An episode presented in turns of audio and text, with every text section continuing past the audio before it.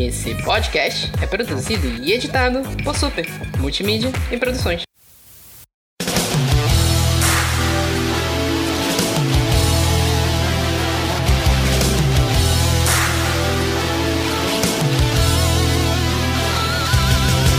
Olá, internet! Aqui é o Vitor Rogério do Super Literário e até hoje eu tenho medo do Jeff Goldblum. Verdade. Oi, aqui é a Renata do Pausa para um Capítulo e se eu não conseguir dormir hoje à noite, eu vou ficar ligando pro WhatsApp de vocês até de manhã. Vocês ouçam o que eu tô falando para vocês. Olá, meu nome é Andrei Simões e eu causo mais medo como professor do que como escritor, por incrível que pareça. Faz sentido. é especial que hoje é dia dos professores, né? Parabéns aí, Andrei. Ah, aí, valeu. E, e fica nossos parabéns para todos os professores que porventura estiverem ouvindo essa bagaça. Tudo maluco, mas é por uma boa causa.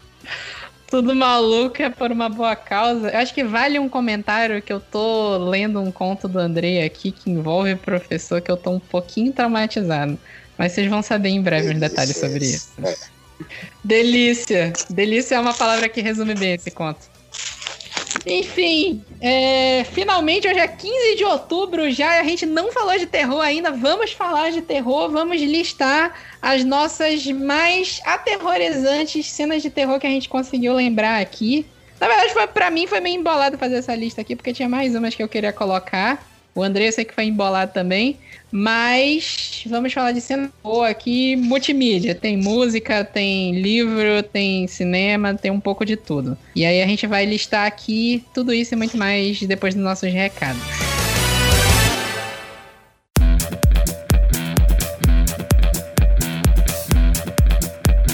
Fala pessoal, vamos para os nossos recados rapidamente. Lembrando para vocês seguirem a gente no Super Literário, Instagram, Twitter e Facebook, tudo Super Literário. É, lembrando também que no nosso Twitter tá rolando periodicamente promoções legais do nosso último episódio que a gente conversou sobre os clubes de assinaturas, que a gente trouxe um dossiê completo, falou sobre as nossas opiniões sobre os clubes, preços, livros que tem vindo. A gente sorteou um box intrínsecos. Vocês podem dar uma olhada lá. Eu não sei se quando sair esse episódio já vai ter saído o sorteio, então talvez vocês podem, podem correr lá no nosso Twitter, ver o tweet fixado, ver se, se ainda dá para participar. E desse episódio vai ter sorteio também, vai sair ao longo da semana, então sigam a gente principalmente no Twitter, que é lá que vai ser avisado primeiro. Sigam também o Pausa para um Capítulo, Pausa para um Capítulo no Instagram e no Facebook, Pausa de Capítulo no Twitter. E é isso. Se vocês quiserem mandar recados pra gente, vocês podem mandar em qualquer uma das redes sociais, no, na DM, nos comentários, ou mandem pra gente sugestões de pauta, elogios e críticas no revista superliterária.gmail.com que a gente fica aguardando e dá review depois. E é isso, fiquem com a nossa lista de cenas aterrorizantes. Até a próxima!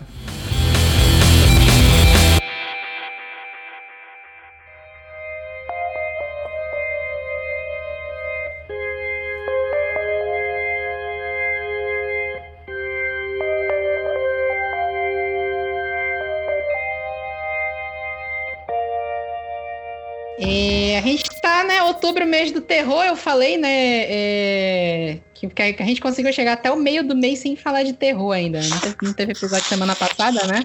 Mas estamos aqui. Eu, eu não sei, o André, o Andrei, é, a gente já teve uma entrevista inteira com ele, a gente sabe que ele é uma pessoa versada no terror, que gosta de terror. Eu sou um medroso de marca maior, eu sou cabreiro com tudo. É, geral, geral me fala que Atividade Paranormal é um filme besta que não era pra ter medo. Eu não durmo se eu ver. E vocês vão ver da lista aqui dos que eu coloquei, tem, tem uns filmes aqui que são até meio bobos, que não me fizeram dormir as primeiras vezes que eu assisti, mas vamos lá. A gente vai começar aqui com a lista do Andrei, que ele trouxe um filme aqui. Primeira coisa, né? Filme indonésio que tu colocou aqui, né? Haunted Changi. Exatamente, é um filme, eu acho que de 2011, 2012 é um desses achados, porque eu lembro é, muito fortemente que em 2004, que foi quando a gente conseguiu começar a baixar filme aqui em Belém, né, a internet ficou um pouco mais rápida, e aí eu comecei a baixar uns filmes asiáticos. Então eu baixei o Grito, é, baixei é, o Shutter, que é tailandês, que eu sou apaixonado por esse filme, para mim é o melhor terror oriental. E esse é, e nunca mais parei com essa mania maluca de baixar filme oriental, porque eu realmente acho o cinema oriental de terror o melhor. E entre alguns países eles são diferentes. O terror japonês é diferente do chinês, que é diferente do coreano. E esse é, foi o primeiro filme que eu vi de terror da Indonésia. É um filme espetacular, todo gravado com câmeras, apesar desse subgênero já estar tá um pouco batido, mas funciona muito bem porque eles utilizam é, um hospital que foi um hospital psiquiátrico por muitos anos e depois abrigou pessoas durante a Segunda Guerra e ele está lá abandonado. Então é um cenário real. E aí é um filme muito bem dirigido, assim, não é desses filmes de câmera onde fica tudo tremido o tempo todo. A história é uhum. diferente, não te coloca num lugar comum. E assim, eu não consigo nem separar uma cena, porque o filme é apavorante do início ao fim. Eu vou te falar que eu tô com medo de ver esse trailer aqui. É incrível. E tá, tem uma outra peculiaridade desse filme, que é por isso que eu escolhi, porque afinal de contas essa lista foi muito difícil. Eu posso fazer uma lista dessa por dia, já que eu dediquei minha vida ao obscuro, né? É, mas a uhum. peculiaridade desse filme é que o próprio diretor diz que muitas coisas que foram filmadas ali é, não, não foi ele que colocou. E se você passar esse filme em câmera lenta, e eu já vi esse filme inteiro em câmera lenta, tem coisas ali muito sutis, assim, muito que talvez nem devessem estar lá mesmo. Não sei se é feito, olha, mas se foi, esse cara merecia um Oscar de efeitos especiais, porque são sombras, são movimentações que, é, para um filme é, barato como esse, dificilmente seria colocado por, por efeito. E isso é bizarro. Não verei. esse Pelo é menos não hoje. Todo mundo pra ver. É incrível. Cara, eu tô, eu tô vendo aqui no IMDB, ele tem uma hora e 19, né? Um filme curtinho. E tá com uma nota até baixa, né? Ele tem um 5.2 aqui, né? Ah, Mas é filme indonésio, né? A galera julga mal. Não, e essa é a nota mais alta de filme de terror, é do Exorcista, que é 8.6, assim. O que é que esse pessoal entende de terror? É, o pessoal não gosta isso. de terror e dá nota baixa porque não gosta do gênero. Então vai ver outra coisa, entendeu? Então 5.1 para terror é até alto, já que o mais alto é 8.6. Acho que são pessoas que não gostam do gênero em si. Mas para quem gosta, esse filme é um prato cheio, te garanto. É, tem aquela coisa do o terror eu vou colocar o asiático, né? Mas para tentar resumir uma ideia que eu sei que tá errado o termo, né? Mas esse terror que é produzido ali para aquelas bandas, eles, eu não sei explicar exatamente se eles sabem lidar melhor com o bizarro ou mexer mais com a nossa cabeça, mas eu tendo a ter muito mais medo desses filmes do que filmes americanos. Eu não sei explicar por quê. Eu não sei explicar o que, que tem na cinematografia do filme americano que me faz ter menos medo que esses filmes asiáticos.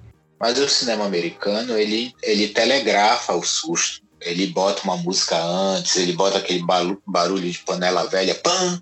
E aí é tudo. Depois do terceiro susto, você já sabe o que vai acontecer. Fora que os roteiros em geral são medíocres, né? Eu não estou falando desse cinema independente que cresceu muito nos últimos anos, principalmente depois de, de é, Deixa Ela Entrar, que bem, se bem que Deixa Ela Entrar é sueco, e aí tem o vários filmes dessa nova leva que culminaram no Get Out, em outros, mas assim, em geral o cinema hollywoodiano é muito óbvio, ele desenha para ti antes de acontecer e acaba tirando o elemento do medo, né? E assim, terror não é susto, susto é um, um dos elementos, um dos temperos. Se você colocar só esse tempero, no terceiro susto perde o gosto. É, terror é deslocamento, na verdade. Você desloca alguém da realidade que ela costuma ver, isso sim é o verdadeiro terror. E o asiático faz isso como ninguém. Eu acho que o terror tem muito a ver com desconforto, né? Desconforto, deslocamento, é tirar daquele, é. daquela zona de conforto para te fazer pensar sobre a própria vida. É. Aí o segundo que tu botou aqui é uma música, né? O May I Kiss Your Wound do Super Eternus. Eu conheço é, esse... Super Eternus, mas eu não conheço essa música. Pois é, Super Eternus é um projeto que eu acho magnífico. Para mim, é, a única, é o único projeto musical que é realmente conectado ao sobrenatural. E, e assim, é, ninguém sabe quem é. Sabe-se que o, esse projeto é feito por uma pessoa só que se intitula Ana Varney e é uma, uma entidade andrógena, nunca, deu, nunca fez show, só deu uma entrevista por e-mail uma vez, então nunca ninguém viu quem realmente é, a não ser nos clipes, né? E assim, lança desde a década de 90 quase é, no ritmo anual algum disco que é sempre espetacular. Eu só escrevo ouvindo Sou por Eternos, apesar de ter um conhecimento musical e gostar de muito mais coisa, Sou por Eternos é o que me conecta ao outro lado facilmente. E eu, eu coloquei essa música que é, seria em português Eu Posso Beijar a Sua Ferida, né? Eu, é, eu tenho uma experiência que foi realmente incrível com ela quando eu trabalhava no suporte da Amazon Network, porque eu sou velho, né? Um dos primeiros provedores, acho que foi 99 ou 2000. Trabalhei lá de 97 a 2001. E assim era noite, tinha três ou quatro pessoas ali, e a gente sempre botava um rock and roll, um metal e tal, alguma hora que os telefonemas paravam, mais ou menos lá pela meia-noite. E aí eu coloquei essa música e tava todo mundo digitando enlouquecidamente lá no ICQ, no IRC da vida, eu já disse que eu sou velho, né? E aí depois de duas músicas de Sou por Eternos, eu, todo mundo tinha parado de digitar, Tava todo mundo olhando para o teto, olhando para baixo. As pessoas simplesmente pararam de fazer o que estavam fazendo e ficaram completamente hipnotizadas pela música. E aí eu tirei a música e elas voltaram às suas atividades. Então, depois dessa experiência, eu vi que era o tipo de música que eu tinha que ouvir para sempre enquanto eu escrevo. Olha, eu curti aqui a, a, proposta, viu? Eu vi a letra aqui, de fato é um negócio meio aterrorizante, principalmente nesse conceito que tu colocou aí, que é uma pessoa que Ninguém sabe direito quem é. Não, ouvi, ouvi, não ouvirei à noite. Amanhã de manhã. É, experimenta deixa, ouvir deixa, sozinho. Deixa é, vai mudar bastante o contexto da tua casa, mas não é para algo maléfico. É simplesmente é como se as paredes da, das realidades ficassem mais finas. para mim é ótimo como escritor, né? Eu... Eu não, tô, eu não tô pronto pra esse tipo de experiência, bicho. É real, é real. Não é, não é pra mim isso. Tu colocou aqui também mais uma música. Essa eu conheço porque eu ouvi esse, esse álbum de cabo rabo. Sou apaixonado por esse álbum, que é o Black Sabbath. Eu ia dizer que é um negócio que é genial, né? Que é a, é a primeira música Black Sabbath, da banda Black Sabbath, do álbum Black Sabbath. Exato, e assim, as pessoas não têm noção, ouvindo hoje, do impacto que essa banda teve. Para mim, é a banda pesada mais importante de todos os tempos. Tudo que é feito hoje é dentro das, do rock é, levemente mais pesado, do rock em geral, é feito com o riff da forma que o Tony Iommi criou né, é, é, perdeu os dois dedos né, numa fábrica e inventou um jeito de tocar ali. É, batendo na guitarra e isso mudou a história de como se faz música. E não só isso, tematicamente também, você tem que ver que 69, que é quando a banda começou a fazer os shows e tudo, era uma época que era o auge da, da música hip. Então, ver esses caras falando sobre Satanás, da maneira como eles faziam, e a Saba é uma música sobre possessão, mas não a possessão espiritual, uma possessão demoníaca, é o próprio lá, né? Então é incrível a interpretação do Ozzy, a, a toda aquela base pesadíssima do Tony, que, como eu disse, é usado assim até hoje. Todo mundo bebe dessa fonte, não tem jeito. Para mim, Black Sabbath tem a mesma importância que os Beatles, que Rolling Stones e que essas, essas bandas seminais, só que dentro da música pesada, sem dúvida, mais importante. E essa música, ouve à noite, sozinho no teu quarto, que ela dá arrepios até hoje. É incrível. o Black Sabbath é meio difícil de definir, porque era nessa época aí que tá. A gente sempre tem essas ondas de música, de. Vinha uma onda de uma música muito virtuosa, muito. Eu não quero falar bem feita, né? Mas é aquela música que a galera estuda em detalhe o ritmo. E aí tem uma, uma época que a galera enche o saco disso e depois começa a fazer uma música mais solta, mais, mais improvisada e por aí vai. E o Black Sabbath ele é um negócio muito louco, porque o Ozzy Osbourne, a voz dele é muito bizarra. A voz dele é bizarra até hoje, né? Naquela época ela, ela, era menos bizarra do que ela é hoje, porque hoje ele já tá mega sequelado da quantidade de droga que ele usou. E naquela época encaixava de um jeito a música. Eles até, um tempo atrás, eles fizeram aquele álbum, o 13, né? E. Sim. Que é bizarro. Ele, ele é bizarro de uma forma diferente, mas ainda é bizarro. E tem toda aquela Ainda porrada funciona. do Black Sabbath. Funciona. Nossa, funciona perfeitamente. Mas teve toda aquela porrada que o Black Sabbath e o Ozzy Osbourne, eles brigaram um milhão de vezes e voltaram, né? E é interessante tu revisitar esses primeiros álbuns dele, de tu ver como era bizarro e como a bizarrice do ritmo do Tomoyomi do, e da voz do Ozzy Osbourne encaixava, mesmo sendo muito louco. Perfeitamente. Se tu pegares o show de 70 a 74, tem muitos deles no YouTube com alta qualidade. Eu sou um defensor que o Ozzy é um excelente cantor, assim, ele alcançava umas oitavas bem interessantes, só que com um timbre muito peculiar e uma interpretação mais aberta, que é justamente o que é o que a gente busca na música, assim, o que é ser um grande cantor? É ir participar do The Voice, ficar igual a todo mundo, ou ter a personalidade que ele tem, que o Ed Vedder tem, que o, o Joey Ramone tinha, então são vozes que você ouve a um quilômetro, sabe quem são. Então isso é ser um grande cantor também. E funcionava muito bem naquela parede sonora hiper grave que era o que era o Tony, o Tony Iommi mandando aqueles riffs maluco, maluco, muito bons. É. E se tu pegar a letra, ela é realmente uma coisa. É porque assim, hoje ah, em dia é o que assim. a galera conhece do Black Sabbath, o que passou adiante é o 13. E o 13, ele tem essa pegada ainda, mas bem, um pouco mais fraco nas letras. E a música do Homem de Ferro. A galera fala do Black Sabbath, é a música é, do Homem de Ferro. Pois é. O Black tem uma fase mais voltada para o jazz, coisas uhum. é, urbanas nas letras. É, até na, na, na, primeira fase do Ozzy, os dois últimos discos é, atravessam outros temas, mas sem dúvida os três primeiros discos são realmente toda a base satânica que a gente precisa para ser feliz. A base satânica que a gente precisa para ser feliz é uma ótima definição. É tipo essas notificações que chegam da Netflix falando assim: é... Olá, Vitor, achamos que você vai gostar de Lucifer. É, por aí. No, no, no meu Netflix todo dia. Todo dia. o que querem de nós? Que porra! Então tá, eu vou voltar aqui um pouco pro cinema e, e vou falar inclusive da minha frase de entrada que era falando do Jeff Goldblum. Eu tenho um trauma, que é um puta filme, que é A Mosca, mas eu tenho trauma desse filme. Assim, o maior horror que eu tenho de cinema, eu, eu, te, eu falei, né? Eu vejo atividade paranormal, eu não durmo. Eu não gosto. Eu, eu tenho medo de coisas que eu não consigo explicar.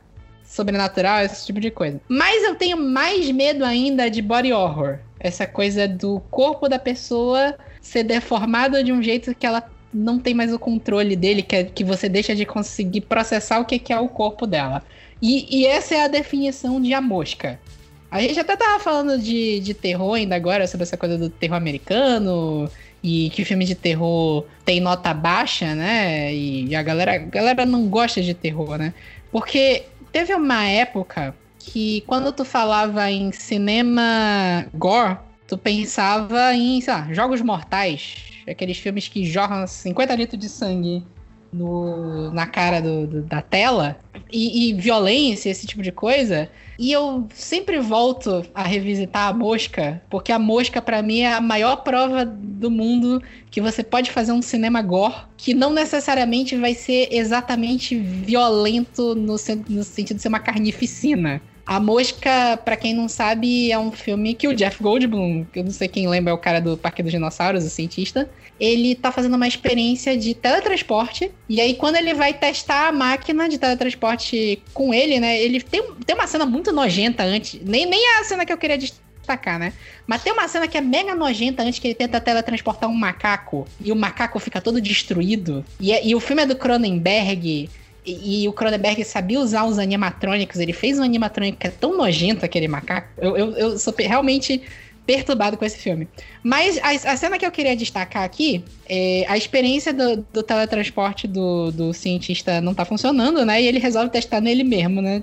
Totalmente aquela coisa cientista maluco. Só que quando ele vai entrar na máquina, entra uma mosca junto com ele. A máquina não sabe como processar isso exatamente e resolve fundir o DNA dos dois. E a partir daí o corpo do cara vai se transformando numa mosca de fato. Tem uma cena depois que isso acontece que ele entra no banheiro e o corpo dele já tá começando a ficar estranho. Ele vê que começam a nascer uns pelos no, no rosto dele. Ele tenta passar uma máquina de barbear, estranho e as unhas dele começam a cair. É, é, é, como se derretesse as unhas dele. Ele vai puxando. Eu tenho, eu, eu tenho um, um, nervoso. Primeira coisa, eu já tenho um nervoso gigante de unha. Esse negócio de quebrar a unha, coisa embaixo da unha. Eu, eu não sei explicar exatamente por que, que eu tenho isso, mas eu já tenho. Então, essa cena em particular é muito nojenta para mim. Ele vai arrancando, puxando as unhas e é aquela coisa toda melecada e nojenta. E a outra cena que eu queria destacar também, que é quando já tá bem transformado na mosca, que ele ataca. Eu, eu não lembro qual é o nome do personagem, mas ele ataca um cara e ele vomita no braço e na perna do cara e faz a perna do cara derreter. Porque é o processo de alimentação da mosca. Essas duas cenas e, e todo o processo do corpo do cara tá se deformando de um jeito que ele não tem controle. E, e faz esse filme ser especificamente um trauma. Eu realmente tenho um trauma com esse filme. Eu acho pois que é, você, você é sensacional. Já... sensacional. Um dos filmes da minha infância. Eu, eu vi VHS assim que saiu marcou minha vida de maneira tão profunda que eu escrevi um conto chamado Dentes. Vou te mandar, Vitor, para tu leres, que é meu conto de body horror, Mano, que tem muita inspiração nesse filme, porque meus diretores preferidos são David Lynch e o David Cronenberg. Eles trabalham é, o sombrio de maneiras extremas, né? O Cronenberg ele sempre trabalha alguma coisa relacionada ao corpo, mesmo que seja um drama, mesmo que não seja nada sobrenatural. E ele é um mestre nessa coisa de trabalhar com, com a ideia das transformações do corpo. A Mosca é um filme lindo. As pessoas lembram do Jeff Goldblum como o cara do Jurassic Park. Para mim, ele é o Brandon Mosca. Sempre vai ser o Brandon Mosca, assim, porque esse filme me marcou uhum. muito. Ele é um remake de um filme chamado A Mosca da Cabeça Branca, que é um filmaço também da década é. de 50. E é tão filosófico quanto. É maravilhoso esse filme. E, e, Renata, tu já viu a mosca? Já vi inúmeras vezes, meu filho. Eu sou da época do, do Andrei quase, mas tu não tá. Clássico, né? Clássico é clássico, assim, né? Tá, é, é, clássico, é verdade. Mas assim, é, eu já não tenho todo o terror. Eu, te, eu, não, eu, não, eu não descreveria como terror, como horror, nada disso. O que eu sinto quando, todas as vezes que eu, de todas as vezes que eu assisti, eu sinto nojo, nojo absurdo, absurdo, absurdo de tudo nesse filme. Mas toda vez que passa, se não tiver nada melhor para assistir, eu vou assistir de novo. Porque, né? Dessas perturbadas. É um filme nojento. Dá pra resumir com nojento. Mas é, é, eu não sei explicar, porque é, é, um pouco aquele conceito do ah, eu não tenho medo de barata, eu tenho nojo. Eu não consigo dizer isso. Eu tenho medo de barata, eu tenho nojo de barata, tenho medo de barata. E tenho medo e nojo da mosca. É os dois. O filme é tão nojento que me dá medo. Eu acho que é isso. Eu acho que eu consigo definir dessa Pode forma. Ser. Porque é medo, é medo que eu sinto vendo esse filme. Que causa um asco tão pilares, com certeza. Reuniu. E a é, mosca 2 é mais nojenta ainda. O 2 é interessante também, é um filme interessante, apesar de não ter o Cronenberg, mas ainda é um filme bem legal. É, e é mais nojento ainda. E o, a mosca no MDB tem 7.6, que, né, considerando terror, é até uma nota bem alta, né? Pois é, né? É assim, para mim é um, é um filmaço, do, é, é, meu top 10 de filmes de terror, porque ele é extremamente filosófico também. Ele é um filme que fala sobre a não aceitação às diferenças, que é, um, é uma coisa que eu faço muito nas minhas obras. Ele tem aquela coisa do, de até onde você é, suporta, ama alguém, desde que não seja pelo, pela parte visual, o que é ser humano. Todas as questões filosóficas estão lá, só que de uma maneira extrema, que é o que o Cronenberg faz em tudo. Fez no Existence. Tem um filme dele chamado Crash, Estranhos Prazeres, que é um filme que associa acidentes de carro a prazer sexual. Então ele está sempre no extremo ali questionando é, o quão nós humanos somos bem assim detonados existencialmente. E valeu uma menção ao Cronenberg no Rick and Morty, né? Num, num dos melhores episódios. Ah, sim, sensacional, tem que estar tá lá, né? Muito bom. É. E aí eu vou trazer uma cena de um outro filme também que não é de terror. E devo dizer que eu, eu vou ter que reconhecer que eu tinha medo desse filme quando eu era criança. E hoje eu sei que esse filme é muito tosco, que é o Independence Day que a galera tomar um susto de eu trazer esse filme pra um negócio de terror, porque o filme. Hoje, hoje em dia a gente vê Independence Day, a gente vê que é um filme bem ridículo. Mas. Até hoje, eu acho aquelas fantasias daqueles alienígenas muito boas. No conceito, assim, de ser um negócio bizarro. E aí eu queria trazer a cena da autópsia, né? Tem aquela parte toda da invasão alienígena, tem a cena do a cena maravilhosa do Will Smith do, do Bem-vindo à Terra, que ele dá um socão na cara do, do alienígena e faz o alienígena desmaiar. E aquela cena em específico do Independence Day, em que eles vão fazer a autópsia do alienígena, que aí eles descobrem aquele conceito de que aquele não é o corpo do alienígena, é um, é um exoesqueleto biológico que eles abrem e o, o corpo do alienígena sai de dentro. Assim, Independence Day, obviamente, não é um filme de terror, é um filme de. É um filme B, quase, né? De, de ação, eu acho, de invasão alienígena. Mas aquela cena da autópsia, ela tem uns conceitos muito legais de terror. Desde de ter um jump scare da, da, do exoesqueleto abrir sozinho e o bicho sair de dentro até aquela coisa, aquele conceito biológico de que o alienígena ele não consegue falar a nossa língua, então ele pega o cientista pelo pescoço e usa as cordas vocais dele para conversar com o presidente. Até hoje eu acho essa cena muito legal, assim, dentro do, do contexto do filme. Porque o filme é um filme tosco, né? Mas eu lembro que era uma das cenas que mais me aterrorizava quando eu era criança. Eu, eu, é, é, e assim, essa coisa de Alien assusta, né? É. Alien é um tema assustador, assim.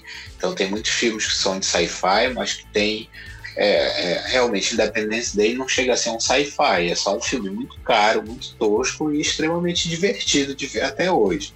E assim, é, e funciona bem. E realmente essa coisa do Alien sempre me deu um medo, às vezes maior do que entidades e outras coisas. Eu, eu tenho medo de aliens porque eu tenho fascinação por eles, eu quero que eles me levem mesmo.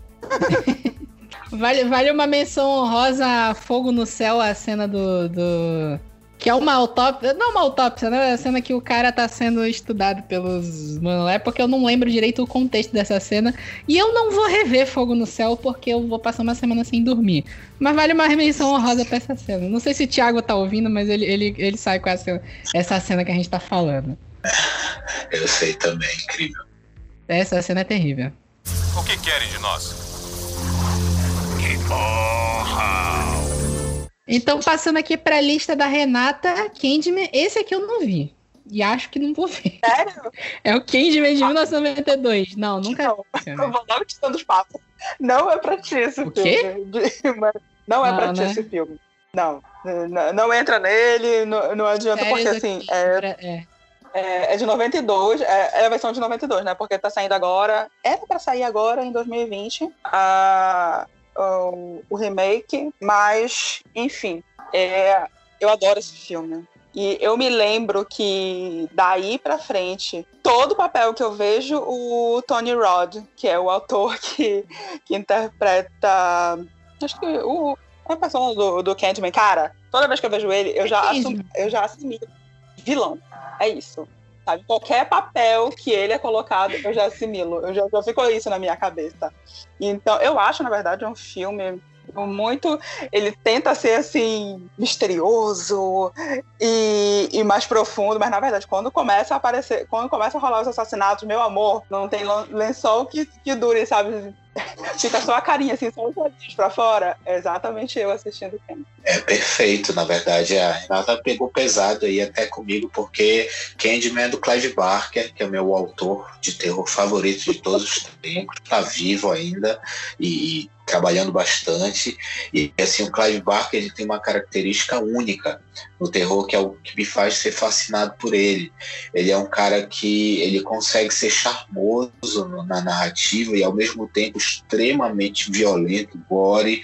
Ele consegue trabalhar os dois extremos lindamente. Candyman é um dos filmes que ele fez o roteiro, ele chegou a roteirizar o primeiro, não dirigiu, mas Sim. chegou a roteirizar porque ele é ele é escritor, né? então ele roteirizou o primeiro Hellraiser e o Candyman. São os dois filmes que ele fe fez realmente roteiro.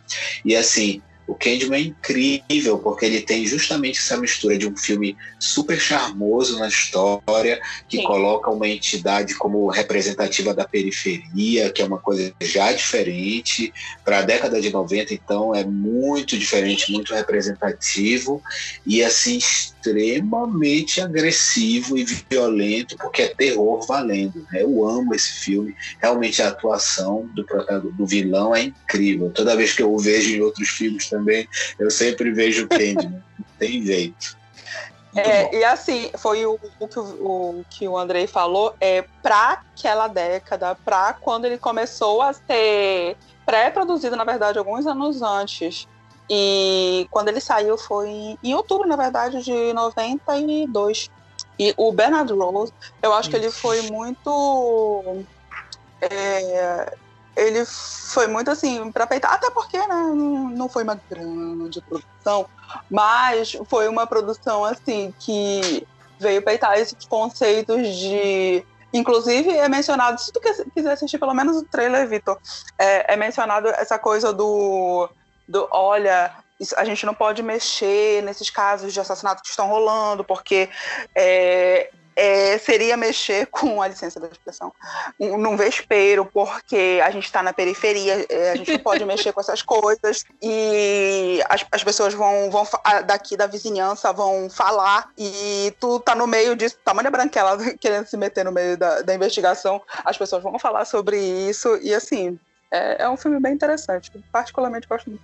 Faz muitos anos que eu não assisto, diga-se de passagem a TNT sempre passava é, assim, olha, nessa época. Assim, esse filme, ele infelizmente é uma trilogia, o segundo é bem ruim, o terceiro também, mas não tem nada a ver com Clive Barker.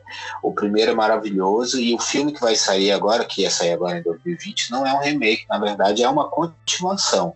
Ele é uma continuação direta do primeiro. Então, é claro que o Jordan Peele, né, que é o cara do momento, ele vai explorar essa questão, porque o Candyman era um ex-escravo, né? Então não vou soltar uhum. spoilers aqui, mas toda a criação dele é totalmente diferente dos outros vilões, dos outros assassinos sobrenaturais, porque ele não era mal. Então ele é fruto de um sistema escravocrata. Então ele tem uma outra representação para a comunidade onde ele aparece. E ele é realmente uma discussão seríssima sobre questões de racismo no início da década de 90. Então, extremamente original para um assassino, é, para um killer, né, sobrenatural. Muito bom e tenho certeza que o Jordan Peele vai pegar isso vai revirar e cavar mais ainda, porque é o que ele faz muito bem. É, é só também é, deixando mais um, uma observaçãozinha, o filme é produzido pelo Jordan, mas ele está sendo dirigido pela Ania da Costa. E hum, é, eu, eu, falei por que ele, que ele, que ele é um, um, reboot, porque, enfim, tem vários sites de reboot. Mas eu, eu não assisti nem o segundo nem o terceiro, porque, enfim, não tive coragem. Eu tenho limite para ah, minha tem, coragem de assistir. É, não, é tosco, é tosco.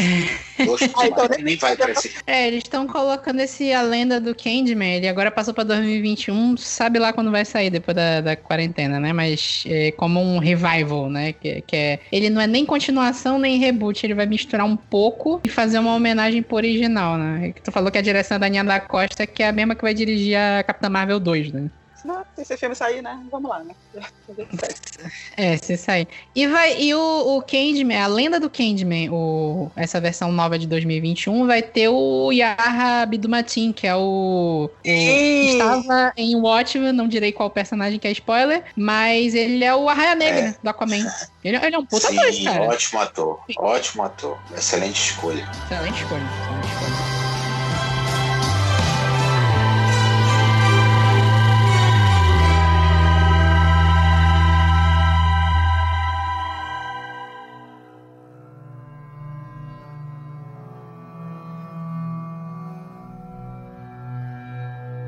Tá, vamos adiante, voltando aqui para a lista do Andrei. Ele colocou aqui Asilo Arkham toda.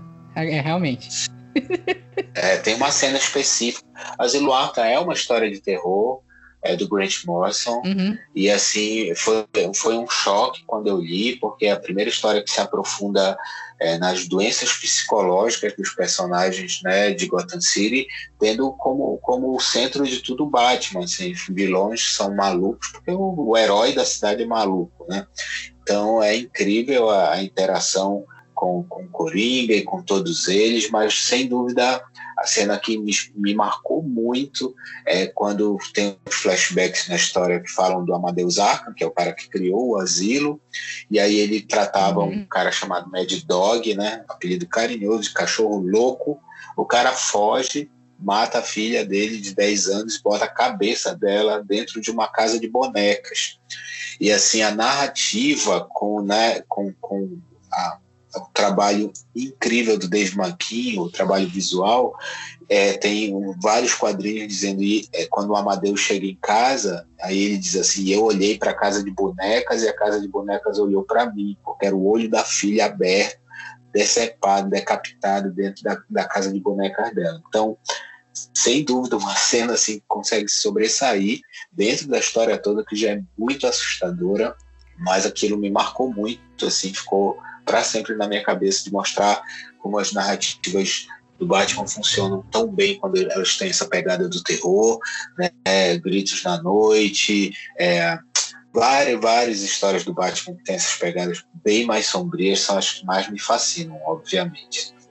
Era a boa época do Grant Morrison, né? Ah, boa, é, mas o Grant Morrison ele pode, pode pecar para mim, porque ele é um cara realmente que já fez tantas tá coisas com crédito alto. Ele ousa, né? Às vezes, sei lá, fica estranho, mas pelo menos ele tá tentando algo diferente. É, o Asilo Arkham, ele tem, é, ele inspirou muitos jogos da série Arkham também.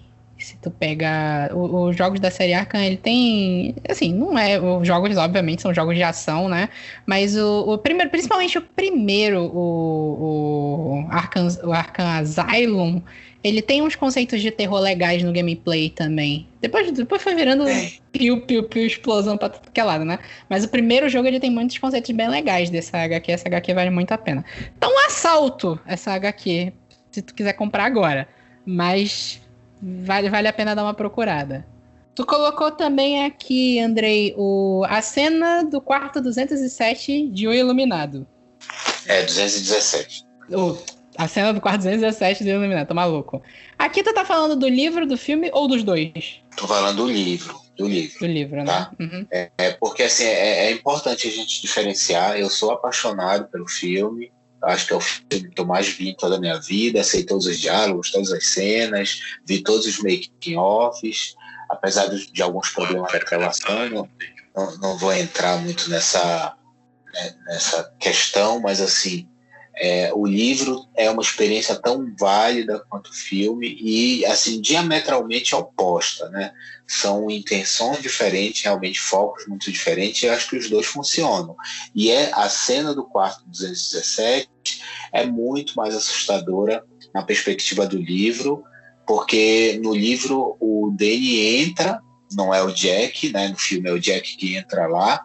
O Danny entra, ele vê aquela aquela senhora saindo da banheira, da mesma forma, e aí o mentor dele, né, sempre diz para ele fechar os olhos, porque são como figurinhas em um álbum, nada vai acontecer. E aí ele fecha os olhos, ele continua ouvindo os passos molhados da entidade se aproximando dele e sente as mãos dela apertando o pescoço dele.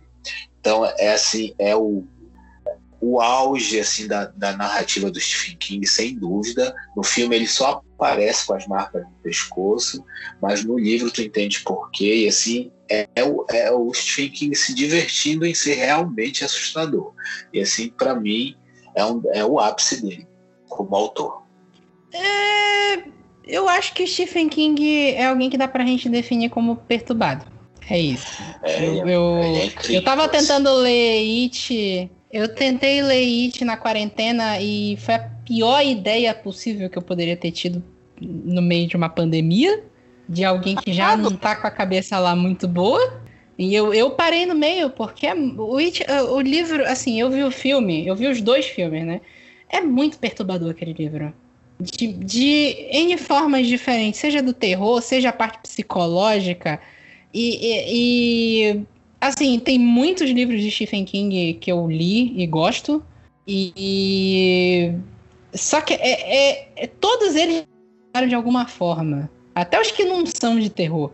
É, eu acho, acho King genial. Ele é um, um, operário da literatura, ele é uma inspiração realmente.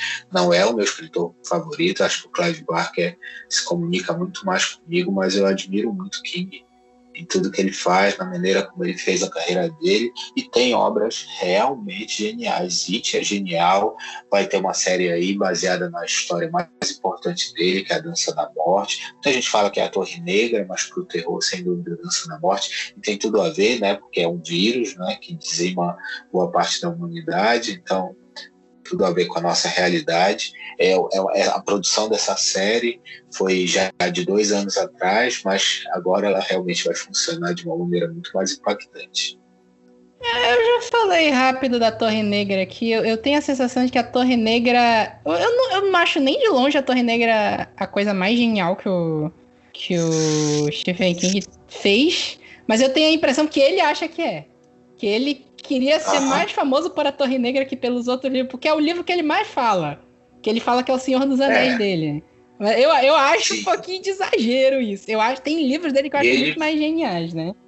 ele foi escrevendo ao longo da vida, né? Então foi melhorando como escritor e foi e, é lá que tem o, é o núcleo, né? O sol das, das histórias dele que ele conecta tudinho. Eu entendo como ele se sente em relação a isso, mas eu não li ainda e quem sabe é, futuramente aí, quando tiver mais tempo, eu vou pegar para ler, mas ainda tenho uns outros de terror para antes disso. Aí tu destacou aqui também Clive Barker. Eu realmente tava sentindo falta de Clive Barker aqui na tua lista, né? Tu escalou aqui Nas Colinas as Cidades.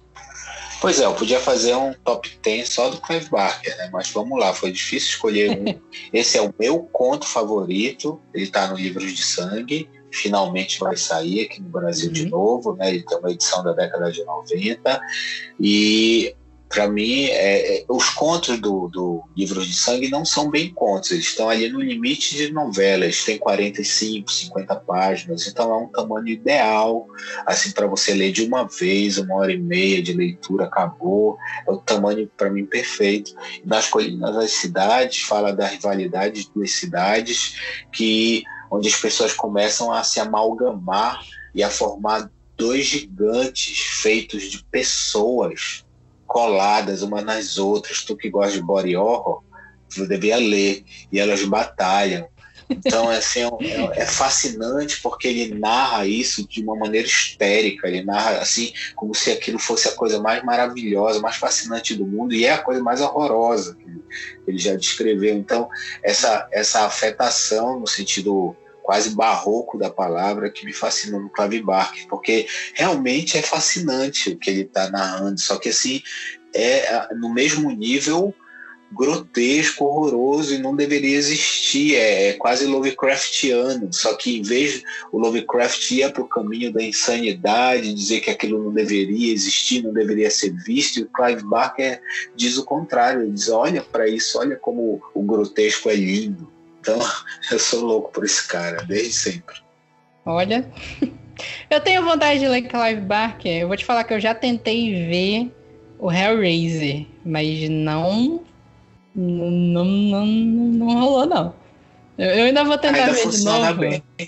O filme ainda não, tem os efeitos Eu sei que funciona bem. Eu não, não tô dizendo que o filme é ruim, não. É, é. eu fiquei com medo dele.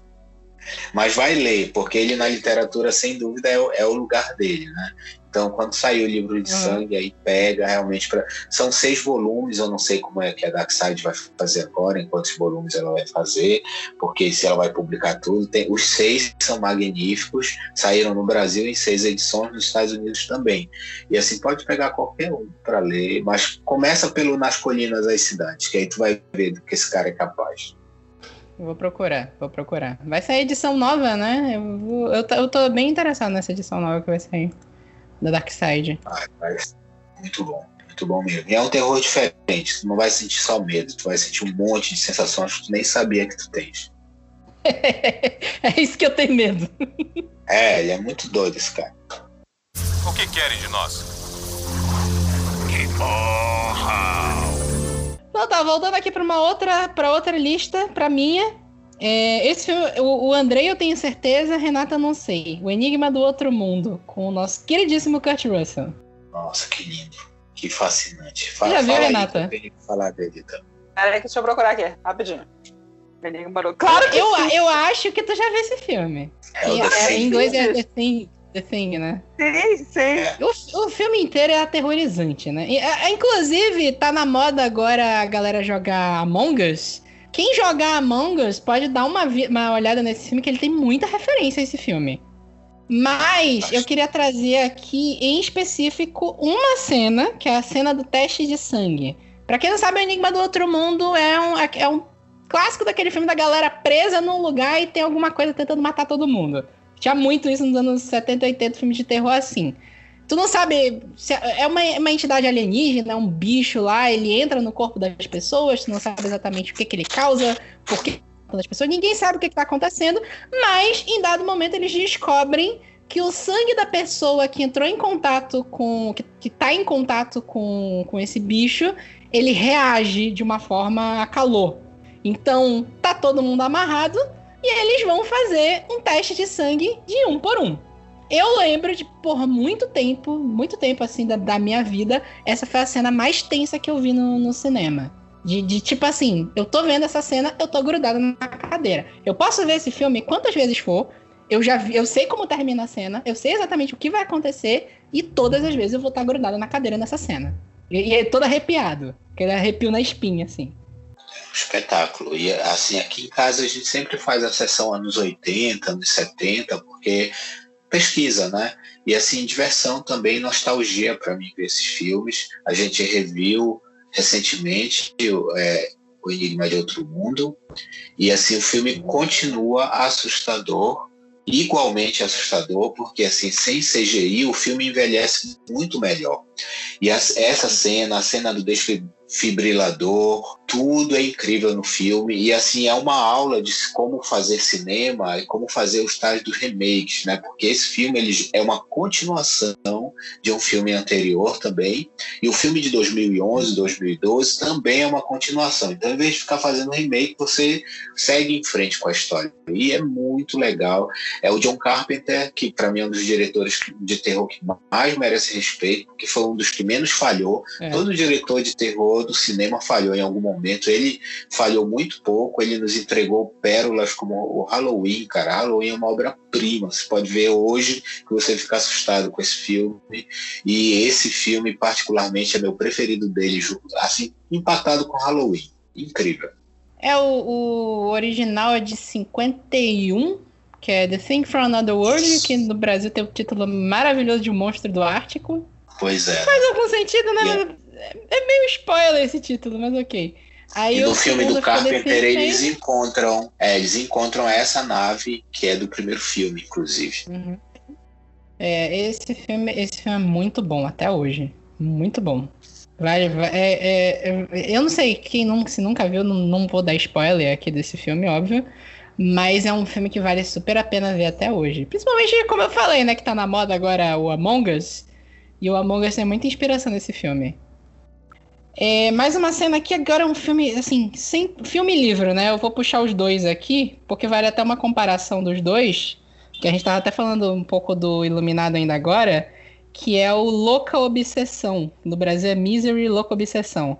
Que é mais livro de Stephen King que virou filme que eu já falei, eu já falei da, da eu queria lembrar o nome da personagem da enfermeira. Annie Wilkins. Annie Wilkins. Eu falei da Annie Wilkins quando a gente falou de personagens sinistros. E era, e era podcast de, de Halloween também.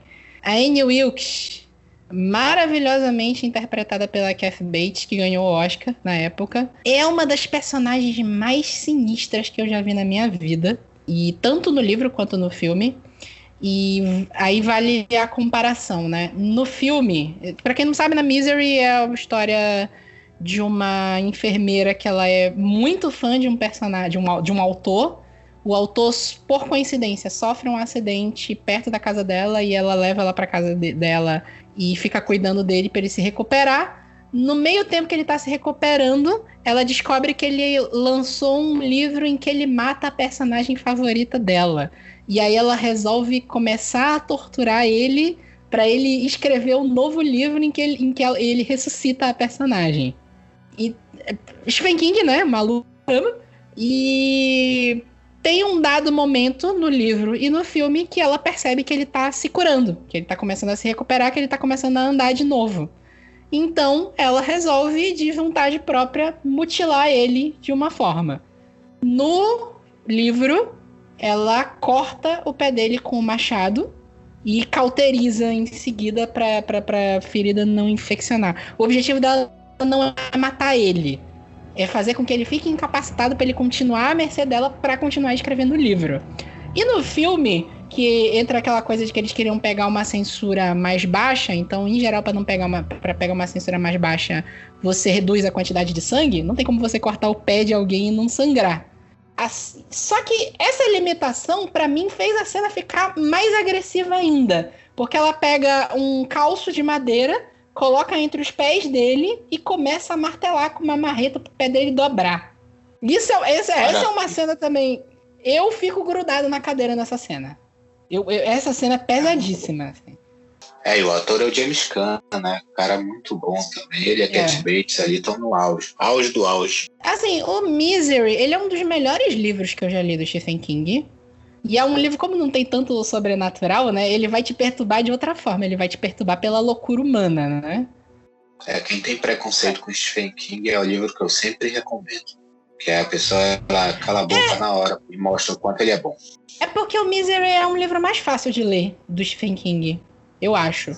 Porque tu, tu também pegar uma chaproca de um it para alguém indicar para alguém, ela é difícil também, porque ele tem mil. É genial, né? Mas o livro, o livro tem mil folhas, assim, para começar é meio difícil.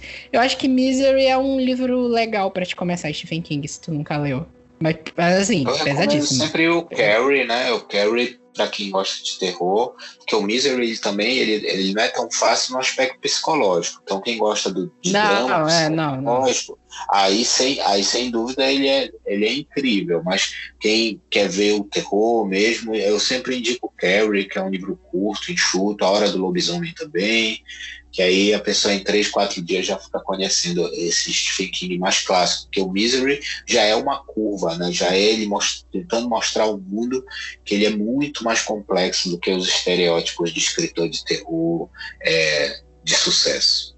É, isso é verdade. Eu acho, eu acho que o Carrie ainda acho muito pesado. Eu acho tem muito gatilho no Carrie, não sei. Eu, eu, eu, o Carrie, assim, se tu vai ler Stephen King, tu não vai ler Stephen King pra se sentir bem depois que o, que o livro termina. É, é, um livro que tu vai ler, até os livros que não são de terror dele, eles vão trazer alguma coisa, alguma reflexão pesada na tua cabeça. É, é, é difícil tu, tu, até definir, assim, o que, que é o Stephen King. Ele sabe fazer aquela... O, o, puxar o psicológico para fazer tu se sentir mal lendo, vendo as, as situações que estão acontecendo. É, é, é, é, é, uma coisa do gênero, né? Assim, o terror não é para fazer a pessoa se sentir bem. Na verdade, a reflexão é para direcionar a pessoa para que ela se sinta bem depois de, de, pensar sobre si mesmo. Mas, assim, é sempre uma técnica da psicologia reversa, da confrontação, do tirar da zona de conforto. Isso, a médio prazo, pode fazer com que a pessoa se sinta bem. Isso, com certeza, é a intenção da maioria dos autores e autoras de terror. Mas, assim, o processo ele precisa ser doloroso. E aí, passando aqui pra lista de novo da, da Renata, esse filme eu sei que eu vi, mas eu não lembro direito dele, que é Olhos Famintos. Clássico, é clássico também. sim, sim. Eu acho que assim, é o único filme da minha vida que eu assisti e não consegui dormir depois. Literalmente vi o sol raiar, mas não consegui dormir depois de assistir esse filme. Também, né? A pessoa vai querer assistir, começar a assistir um filme desse 11 da noite, no escuro, é. dormindo sozinho, claro que ia dar merda, né? Tava, tava, já tava no, no destino que ia dar merda. E eu, num, eu nunca esqueci, mas assim, foi um filme que eu só assisti uma vez. E eu pensei, ah, tem um Justin Long, né? Não, vai ser super le levinho e tal, vai ser super fofo. Puta merda. Não, não foi super fofo, não, não, não foi leve, não, não, não, foi quando, quando começou. De, desde que rolou, logo no começo, rola o acidente dos dois irmãos meu anjo, é daí é você descendo em um daqueles tobogãs do Beach Park, sabe? Tem 100 metros de altura, é, vai, vai pra merda. É assim. Bicho, Só que não nunca, tem a piscina no final. Né? E a piscina, exatamente. É só um bando de pedra embaixo, aí tu te pode. Sério, cara, é muito traumatizante esse filme. Nunca que eu vou me esquecer todas as partes do e do bicho andando, e do bicho sei lá, demônio, demônio, né? Na verdade, não, não é somente um bicho, do demônio e deles descobrindo a história do bicho. Ah, não, não, não, não, não, eu falei não, não, vou até pra igreja no outro dia. Não vai rolar. Porque, sério, eu nunca esqueci esse filme. Mas também tem, se eu não me engano, tem um e o dois dele. Eu não sei, saíram outro, outras coisas. Tem dois e outros, três, tem dois e três. outros É uma trilogia. Jesus! Nunca que eu vou assistir esse filme. Esse é o resto desses filmes, não? Não. Pra mim morreu Não, ali mesmo. Eu tô olhando. mesmo. Ah, também, triste, né? É, parece que vem sequência dessas coisas, o negócio não vai pra frente. Essa que é a verdade. E. Mas eu nunca vou esquecer desse. Sério, desse demônio. É, é um Até filme hoje, que seu- numa época onde não tinha muita. É, não tinha muito desses, dessas entidades novas, dessas criaturas sobrenaturais novas, então ele é um filme bem criativo, consegue criar uma, um desses novos killers e tal, e assim se mantém muito bem até o segundo. O terceiro é uma produção, acho que é, não sei se ele saiu direto na Netflix, mas assim, é um filme esquecível mesmo. Mas os dois primeiros são bons, sim. Principalmente o primeiro, sempre é o melhor. O terceiro, ele é recente, relativamente, né? Ele é de Bem 2017. recente. É, e Nossa, aí muito teve um monte de, um monte de polêmicas aí com o diretor, também umas questões bem difíceis, mas os dois primeiros são muito bons. Mas o, o 3 aqui tá com 3,9 a nota. É, é É, bem complicado, deve, deve complicar. O, o original ele tinha a Gina Phillips, era isso aqui que eu queria lembrar, porque a Gina Phillips não fez mais nada depois disso, né? Cara, eu não lembro de nenhum papel dela. Nem assim Eu não TV. lembro. Só aparições rápidas em série. Olha, não, ela tá no Olhos Famintos 3, olha, olha aí. Só, só ela, né? O outro não tá. E o, e o cara é o Justin Long, que depois foi fazer um monte de comédia adolescente e o Duro de Matar 4. Cara, o Justin Long, eu acho que tem a minha idade. Ele tem a cara ainda de que de que pode fazer 18 anos. Papel de 18 anos. É isso. É. E ele fez o Drag Me to Hell 78. também no Sam Raimi, que é maravilhoso. É. é.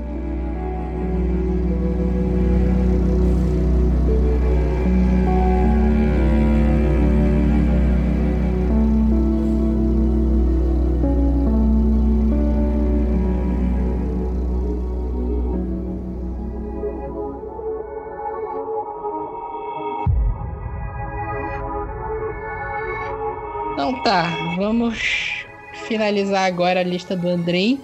Tu tá trazendo aqui o gato preto do Edgar Allan Poe. É, aí eu tenho, que citar, né? Eu acho que eu citei também a Frankenstein, né? Uhum, é o último. Frankenstein é o último. esquecer. Ah, beleza. É, o Gato Preto é porque é a- é a primeira vez que eu tive contato e eu acredito que muita gente na época também, que a gente tem que lembrar que o Poe é anterior a essa geração do final do século XIX, que é grande, é a geração canônica do terror, etc e tal, que tem realmente muita gente boa, mas ele é anterior.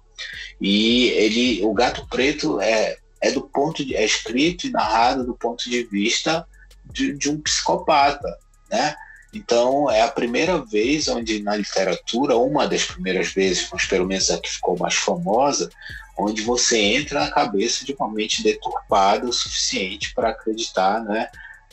que fazer o mal é uma coisa natural. E esse ele narra, descreve de uma maneira tão natural que é profundamente assustador, principalmente quando você tem 10 anos, que acho que foi a idade quando eu, que eu comecei a ler o Alan Poe, e tudo que, que existia de terror foi quando eu realmente é, eu, eu observei o terror no cinema, na literatura e disse assim, é isso que vai ser minha vida. Então, aí eu peguei tudo do Poe para ler e esse conto me marcou muito. Ele é um terror psicológico, não tem nada de sobrenatural, mas sem dúvida é, até hoje eu não esqueço palavra por palavra desse conto. É, é, um, é uma obra-prima. O Poe ele era um cirurgião das palavras. Ele não tem uma vírgula, não tem uma palavra fora de lugar nos contos dele. Todo mundo deveria lê-lo para entender um pouco sobre o bem, sobre o mal, que é como eu disse, o terror ele não está lá só para te fazer sentir mal, para acabar com a tua vida. O terror ele, tá, ele é feito para te tirar da tua zona de conforto, para melhorar a tua vida. Mas às vezes para isso a gente precisa se confrontar com os nossos demônios. Sem dúvida eu posso fazer isso como ninguém. É, o Poe é, é pesado mesmo. A galera fala muito do Corvo, né? Que é o, acho que é a obra mais conhecida do Poe, né? Mas o. É, mas é o um poema, Preto- né? É mais subjetivo. O Gato uhum. Preto é muito direto. É por isso que o é. Poe ele é lido até hoje, porque ele é muito fácil de ser lido. O minimalismo ele tem essa questão de ser direto, então ele vai se comunicar contigo da mesma forma que ele se comunicou com as pessoas há 150 anos atrás, 160 anos atrás. É por isso que ele é imortal. O minimalismo é a grande sacada do povo. Pois é. E tu também trouxe aqui, como tu falou, né? O Frankenstein. Traz o, o, Frankenstein, tu colocou aqui o livro inteiro, né? Que o, o, o Frankenstein é um livro, hoje em dia, a galera fica na discussão que ele talvez seja o primeiro livro de ficção científica e um dos primeiros livros de terror também, né? Com a Mary Shelley. E ele é perturbador de uma forma diferente, né? Ele, ele não tá focado no aquilo que tu falou, né? O, o terror não é só susto. O susto é uma parte, né? É, o susto é, pode ser um tempero e pode nem ser. Para mim, o terror original é Frankenstein. Eu acho que é a primeira obra de terror, sim, porque se a gente entrar em tecnicalidades, aí vai pensar na, questão do sci-fi, porque é a reanimação de um corpo a partir de, das perspectivas científicas da época, que é o eletromagnetismo, etc. e tal. Né, são tecnicalidades. Eu trabalho no nível do simbólico. Para mim, o terror é falar sobre a realidade a partir de alguma obscuridade da espécie humana. E esse livro ele me assusta muito é, porque ele trata justamente de intolerância. Ele é um livro que ele é a base de, de todo um gênero, porque ele fala do tema que é a base dos, de todos os temas de todos os meus sete livros, que é falar sobre a intolerância e que isso é a raiz de todo o mal da humanidade. Todo o mal, patriarcado, capitalismo, tudo isso que destrói o planeta vem da intolerância. Então, essa sendo a obra original, e por isso que a Mary Shelley é, é a minha entidade guia dentro da literatura, que é para eu nunca esquecer porque eu escrevo cada palavra do que eu escrevo, tá lá no original. Então, para mim, é a primeira obra de terror, sim. Dizer que não é terror é simplesmente colocar o terror dentro dessa vertente hollywoodiana do cinema trash que eu gosto muito, mas que não representa o terror como um todo, muito menos o terror original. E assim é assustador porque é um livro inteiro tra tratando sobre as questões da intolerância, de como nós não conseguimos aceitar o diferente. Isso é maravilhoso, Mary Shelley, rainha, deusa, e é isso aí. É interessante de tu ler Frankenstein hoje, tu vê que são camadas e camadas de intolerância. Com certeza, em vários tá. níveis. É um livro muito profundo, né? E assim, é, o monstro é. de Frankenstein acabou virando uma figura da, da cultura pop, que aí é superficializada, fica engraçadinho. A mesma coisa que fizeram com os piratas, né? Os piratas eram terríveis assassinos, estupradores, entendeu? E aí, claro que a cultura pop deixa tudo bonitinho. Sei lá, daqui a 50 anos vai ter máscara do Hitler em carnaval ou do Bolsonaro, entendeu? Então é, a gente tende a superficializar os monstros e a deixar engraçadinhos, mas o monstro de Frankenstein, sem dúvida, é um grande espelho para quem é o verdadeiro monstro, né, que é o ser humano na pessoa do Victor Frankenstein, do, do seu criador. É. Então tá voltando aqui para minha lista de novo. Um, esse, esse, esse filme que eu fiz questão de colocar, porque eu vou aproveitar para alfinetar as pessoas, né? É Alien, o oitavo passageiro. Em específico, a cena do jantar. Por quê? A gente tem uma pessoa que tá contaminada com agente biológico e a pessoa não respeita a porra da quarentena e vai jantar com o resto da galera. Se a porra do cientista tivesse respeitado a porra da quarentena na nave, na Nostromo, não tinha acontecido o filme. Ele tinha morrido sozinho, preso lá, o alien não ia nascer, cacete. E não ia matar todo mundo. Perfeito. Time perfeito para falar desse filme, desse momento. Sinceramente, principalmente em Belém, agora com esses números da Covid crescendo, por motivos óbvios, né? Você tem uma instituição que diz não vai ter Sírio, é um bando de mané vai pra rua do mesmo jeito, ah. foda-se tudo, entendeu? E aí os números estourando essa semana e na próxima vão ser maiores ainda. E quem corre o risco é todo mundo, porque se realmente do fundo do meu coração apodrecido, que sem quem se desse mal fosse só quem furasse a quarentena, por mim, sinceramente, tanto faz. Agora vai, pode esbarrar em mim, pode esbarrar em pessoas que estão realmente se cuidando e acreditando na ciência, que é quem a gente deve acreditar hoje em dia. Pois é, é exatamente isso. Assim, é, a gente tá falando aqui de coronavírus, óbvio, né? Mas o, O Alien, o Oitavo Passageiro, ele é um filme que super vale a pena assistir até hoje. É um filme, assim, lento. Hoje em dia é um filme muito mais lento que qualquer um desses filmes que sai hoje em dia de terror e por aí vai. Mas eu, eu ainda acho o Alien, esse de. Acho que é 76, se eu não me engano. 78, não lembro. É, é anos 70. 78, 79. É. ainda um dos. Assim, o Aliens, o Resgate, que é o 2, é um ótimo filme. Mas ele não é um filme de terror, ele é um filme de ação do James Cameron. Exatamente. Então, Exatamente. assim, é, até meio difícil comparar, né? Mas eu ainda acho o Alien Oitavo Passageiro o melhor filme da franquia. No, a competição não é justa, né? Porque depois vieram umas bombas atômicas. Mas todo o conceito de. Esse conceito de tá. É, do slogan do filme, né? No espaço ninguém vai escutar o seu grito, ninguém vai escutar você, vai escutar você gritar. É, a coisa do agente biológico ter atacado o cara e essa cena do jantar, que é a que eu tô trazendo em específico, que ela é realmente, assim, muito bem feita até hoje, utilizando um bonequinho animatrônico.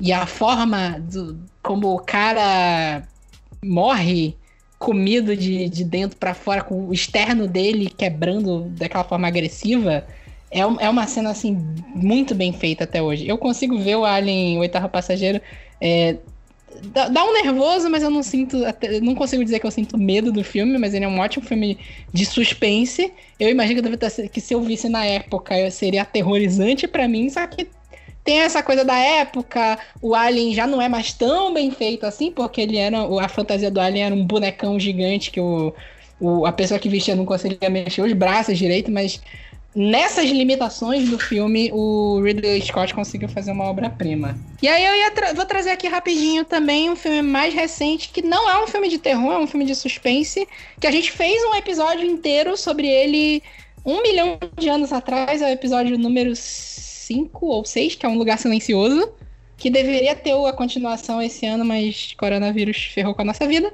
É, e é a primeira cena. A primeira cena, eu, a gente vai ter que dar um spoiler aqui.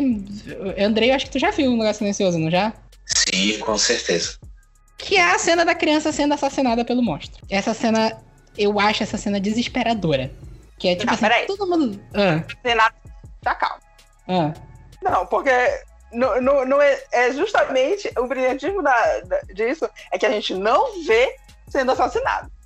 Mas, ele coloca assim, é assim, sangue pra tudo quanto é canto. Molhou os pais e te acalma. Não, não, não. É, a, a genialidade da cena é justamente que tu não vê. Tu só vê a criança sumindo. Tu nem vê a criança sumindo. Tu não vê, exatamente. Tu, tu, tu vê a reação já do pai e da mãe. Porque a cena, a cena é uma das cenas mais bem construídas de suspense que eu já vi, assim. O John Krasinski, assim, ele não tem tanto filme ainda, mas é, essa cena é genial.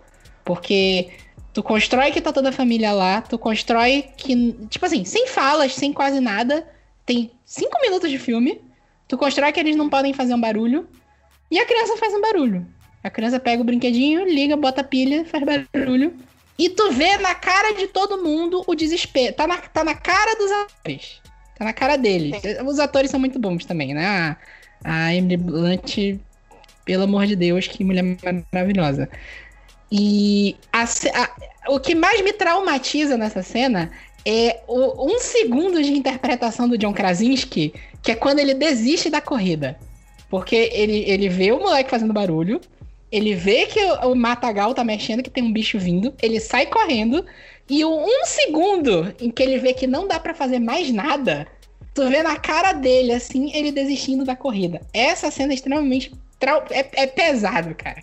É muito pesado. É uma cena muito boa. Agora o Krasinski ele foi ali na referência certa, que é os pássaros do Hitchcock. Tem, tem muito essa ideia da, da, da movimentação sem barulho para os pássaros não ouvirem, principalmente a cena final. Então é um cara assim é, munido das referências certas. Ele fez parte de The Office, que pode parecer que não tem nada a ver porque é comédia, mas The Office é uma aula, tanto a versão inglesa original como americana, uma aula de timing, e essa cena é toda timing. Então, quem vem da comédia normalmente entende muito bem a atuação do timing. A gente tem grandes atores e atrizes que vieram da comédia e arrebentaram no, no drama, porque o drama é, é, é timing também, né? Tanto quanto a comédia. Uhum. Então, realmente muito bem dirigida e muito Hitchcockiana, assim, assim. É, vale muito a pena ver esse filme. Esse filme eu realmente recomendo. Isso é, isso, isso é um spoiler, mas é primeiros cinco minutos de filme, então não, a gente não revelou nada muito agressivo aqui para quem não viu o filme ainda. E se vê o filme, vá lá e escute nosso episódio, que parece que foi gravado há dois séculos atrás, depois de uma pandemia, mas ok. O que querem de nós? Que morra! E aí a gente vai finalizar aqui a lista da Renata com Sob os Olhos do Delírio, a cena das bonecas. É, o livro do, do Fábio de Andrade é uma antologia. Uhum. Sim. De, de, alguns contos. Tipo, 30 páginas. Tô, tô olhando no arquivo do Kindle, mas eu acho que não deve ter 25, porque, enfim, tem aquelas páginas de detalhes técnicos, capa, papapá. Enfim, rapaz, o Fábio, ele foi um gênio quando ele chegou comigo para vender esse papo, porque ele, Renata, posso te perguntar uma coisa? Foi quando eu, foi no meu primeiro ano de pausa, e ele chegou, Renata, eu posso, é, tu, tu aceitaria ler meu livro e tal? Eu falei, olha, vende teu peixe. Aí ele falou, tá. Mano, ele vendeu o peixe dele, eu falei, tá. Eu não te prometo resenha, mas me manda o arquivo ainda. Eu acho que não tinha nem entrado ainda na Amazon. E ele me mandou. E eu joguei para ler no, no, no, no app do Kindle. Rapaz, eu li. Eu devorei, na verdade, assim, algumas horas eu imediatamente mandei mensagem pro Fábio. Meu anjo, que isso? Você, quer foder minha cabeça? porque em, em poucas páginas eu vi ali que o Fábio ele sabe tirar uma agonia de ti como leitor, assim coisinha de nada, sabe? Parece, parece que não é nada, mas é o que eu falo para ele toda vez que eu, que eu encontro ele e que a gente menciona sobre os olhos delírio, eu fico, eu não posso ouvir é, gato, cachorro no apartamento de cima porque vem o, vem o gatilho, sabe? Da, dessa cena das bonecas em um desses contos. Eu fico, filha da puta, ele me traumatizou para boneco. Nem, nem, nem a razão porque meus Pops estão ali guardados no, no closet. Mas, né, para você que tem a coragem de dormir com bonecas, bonecos no, no seu quarto, olha, parabéns para você. Depois de ler isso, eu te desafio a deixar o teu action figure dormir contigo no quarto. E é um, são três contos, assim, que ele coloca. Aparentemente, é, são personagens que não tem nada a ver um com o outro e não tem contato, mas ele coloca que são três homens muito melancólicos que eles estão passando por uma tristeza e acabam em situações. São homens ordinários passando por situações amedrontadoras. e é isso. E fica a dica para quem tem Kingdom Unlimited, tá no Kingdom Unlimited. Ou se você quiser comprar, tá por R$1,99 na, na Amazon. Fica a dica.